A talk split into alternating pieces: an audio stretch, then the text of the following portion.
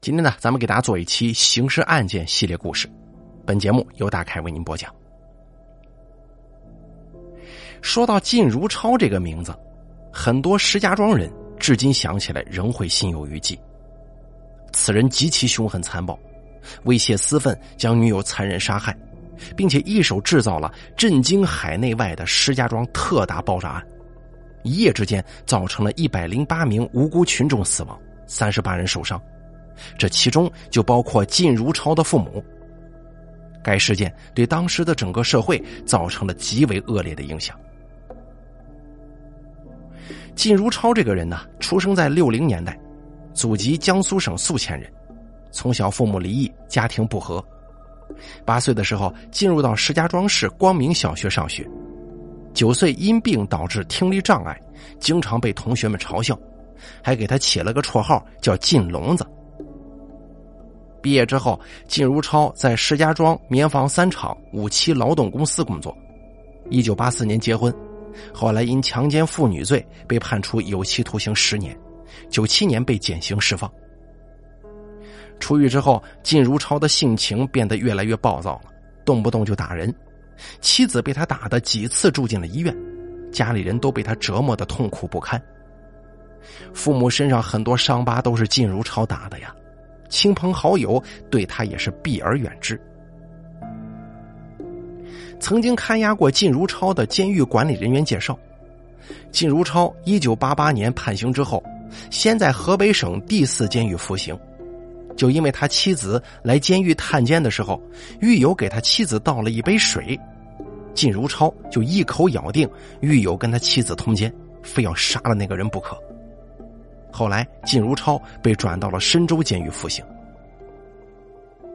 靳如超的姐姐说：“靳如超乖戾的要命啊！她怀孕的时候，靳如超就让她给代写征婚广告，她没写，靳如超竟然拿起猎枪瞄准了她，吓得她尖叫都变了声调，挺着大肚子就跑啊！靳如超出狱之后，姐弟俩很少见面，见面靳如超就要钱。”所以兄弟姐妹搬家都不敢告诉靳如超地址。靳如超的妻子名字叫韦志花，而韦志花的母亲龚礼仙是一位六十二岁的老人。龚礼仙一说到自己的女儿，布满皱纹的眼睛就变得暗淡了。他哆哆嗦嗦的捧出户口本，那上面有他们一家人的姓名。在户口本上。韦志花的年龄是一九七六年十月二十二日生的。宫里先指着户口本纠正上头的错误，他是属兔的，小花实际上是一九七五年生的。靳如超曾经救了韦志花一回，两个人呢也正是因此结下的一段奇缘。韦志花曾经被人拐到了河北栾城，嫁给了一个残疾家庭。但韦志花死活不愿意从那家人家跑了出来。韦志花身无分文，在石家庄市附近饿得直发昏，在路边哭泣，被刚好过路的靳如超看见，就把他给带回家了。韦志花的母亲说：“靳如超的目的就是要韦志花做他老婆，要不然他才不会有那么好心呢。”跟着靳如超到了石家庄市的韦志花还高兴了一阵子。但时间一长，他就受不了了。靳如超性情粗暴，动不动就会对他进行拳打脚踢。在两个人相处的三个月时间里，靳如超暴打了韦志花多次。靳如超曾经因为强奸罪坐过牢啊，出狱之后，靳如超就干一些小偷小摸的勾当。有一回，靳如超叫韦志花到商店里面去偷洗发水。从没偷过东西的韦志花被店主发现了，罚了一百六十块钱。回到家之后，韦志花遭到一阵暴打。靳如超好心的姐姐看见韦志花时常受靳如超的凌辱，就偷偷的告诉他，他这个弟弟脾气太坏了，要他找个机会赶紧逃走，并且暗中资助了韦志花六百块钱。韦志花逃离靳如超之后，回到了自己的故乡。做母亲的宫里仙对女儿归来的日子记得特别清楚，但是就是这一次韦志花的不辞而别，给自己也给他人种下了祸根。王林琴是韦志花的初中同学，他读到了初中毕业。在凶案发生之前呢，他曾经见过靳如超一面。据他说，大约是在二月末，有一天他正在姐姐家里帮忙做事，一个四十多岁的男人向他问路，打听韦志花的家。王林琴抬头一看，当即吓了一跳，面前的这个人怎么这么吓人呢？脸上坑坑洼洼的，脑门贼亮，一脸的凶狠之相。当时靳如超背着一个绿色的帆布包，手中还提着一个小包。王林琴当然知道韦志花的家呀，但是被靳如超的恶相给吓住了，赶忙就说：“我不知道。”靳如超因为耳聋，他呢将要打听的东西写在手上，王林琴呢因此印象是特别深刻。不过最终，靳如超还是找到了韦志花的家。靳如超的到来给韦志花带来了极大的精神压力。据韦志花的母亲说，靳如超一到就明确提出要带韦志花走回石家庄。背着靳如超，韦志花的妈妈龚丽仙就哭诉啊，说他再也不愿意跟着靳如超回去了。但是因为靳如超的暴烈凶残，韦志花的念头根本就不敢在靳如超的面前有任何表现，也就假意答应了。但韦志花私下对母亲说：“我跟着他去，肯定是我吃亏呀。但是我不跟他去，又怕你们吃亏。”做母亲的龚丽仙说：“靳如超可能已经起了杀心，韦志花走到哪里，他就跟到哪里。”韦家被靳如超威逼不过，提出了一种折中的方案：只要靳如超拿出六千六百块钱，就让他带走韦志花。宫里先说了，当初这个举动是为了逼靳如超，如果他不能拿出钱来，你就别想带走人了。靳如超说自己来的时候在县邮局存了五千五百块钱。三月八号，靳如超到了马关县取了钱，拿出其中的三千元给宫里先，说只有这么多。宫里先当时呢一把就把这钱扔在了地上。第二天下午十四点左右，韦志花跟靳如超。因为回不回石家庄的事儿，在厨房发生了争执。恼羞成怒的靳如超再也控制不住自己的情绪了，转身抽出挂在墙边的柴刀，生生砍死了韦志花。据韦志花家人看到的现场，韦志花是被残杀在厨房门后的水缸边的，头盖骨都被砍碎了，鲜血四溅，脑浆四溢。之后，宫里先进门的时候，还发现了两块头盖骨呢。靳如超杀完人之后，将韦志花从水缸边拖到了里屋，用塑料袋将韦志花的头罩住，将她塞到了床底下，并且把自己的黑色西服脱下来扔在了床上。靳如超随后不慌不忙的锁好了韦家的大门和厨房门，离开了韦家。但毕竟是杀人嘛，靳如超匆忙当中忘记了自己的部分行李，在走出好远之后，又返回韦家取回了自己的行李。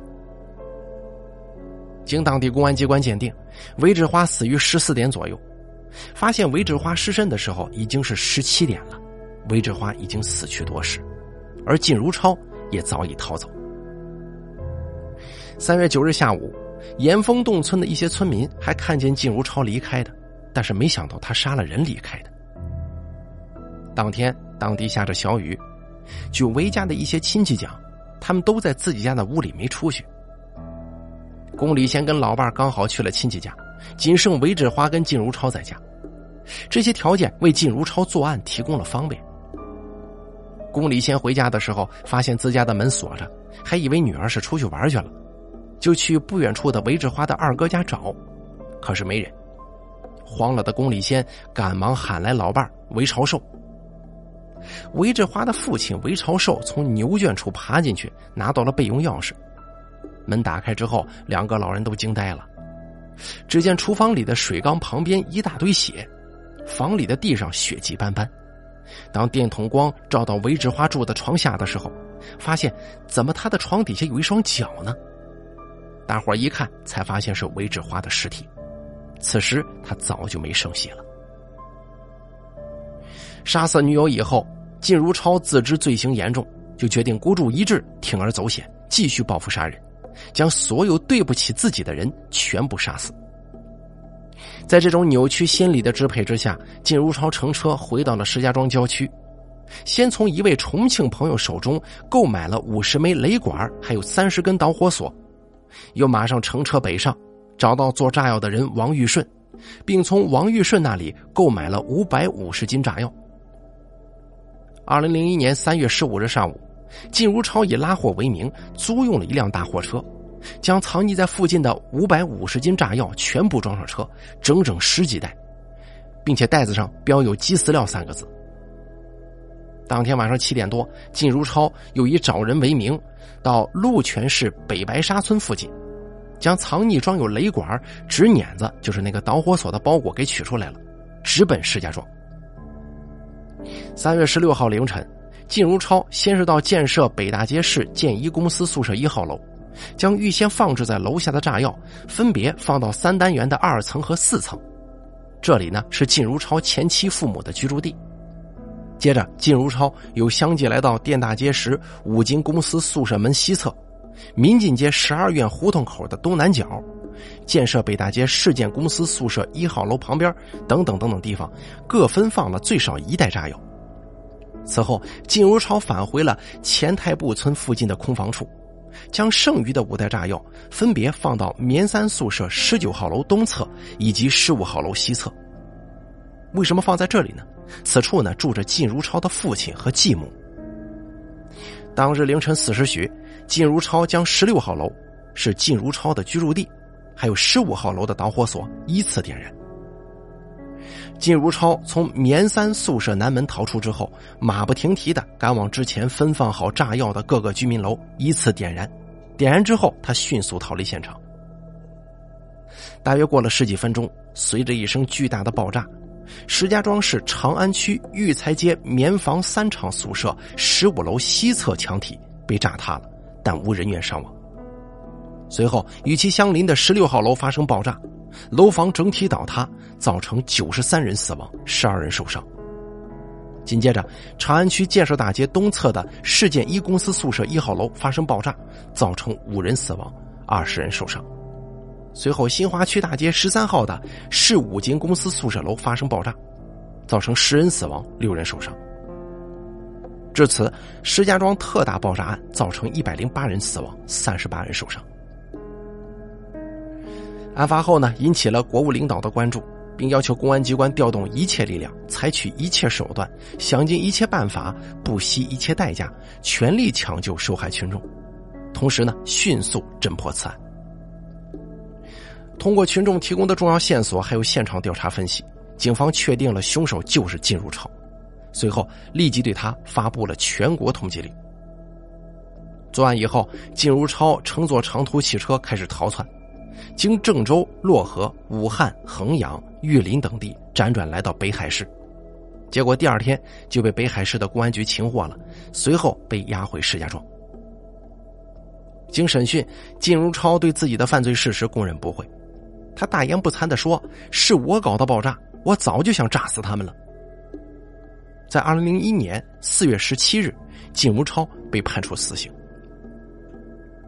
案发之后，正在石家庄北郊监狱服刑的靳如超的弟弟毫不犹豫的说：“错不了，这一准是我哥干的。我哥心狠手黑，我俩以前也制造过炸药，他有这方面的技术。另外，他报复心特别强，谁要是得罪他，他一准会报复的。从孤独到猜忌，到仇恨与报复，再到残忍与狡猾，靳如超思想演变的人生轨迹，让人深思。”如此恶魔，简直冷血动物都不如。好了，咱们本期这个案子呢，就给大家讲到这儿了。下期节目不见不散。